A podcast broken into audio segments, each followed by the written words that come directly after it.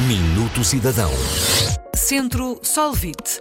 Se considerar que, enquanto cidadão europeu, enfrenta obstáculos adicionais decorrentes do incumprimento da legislação europeia por parte de uma entidade pública, saiba que o Centro Solvit pode ajudar na resolução de alguns desses problemas reconhecimento das qualificações profissionais, vistos e direito de residência, veículos e carta de condução, prestações familiares, subsídio de desemprego, entre outros assuntos, podem ser encaminhados para o Centro Solvit.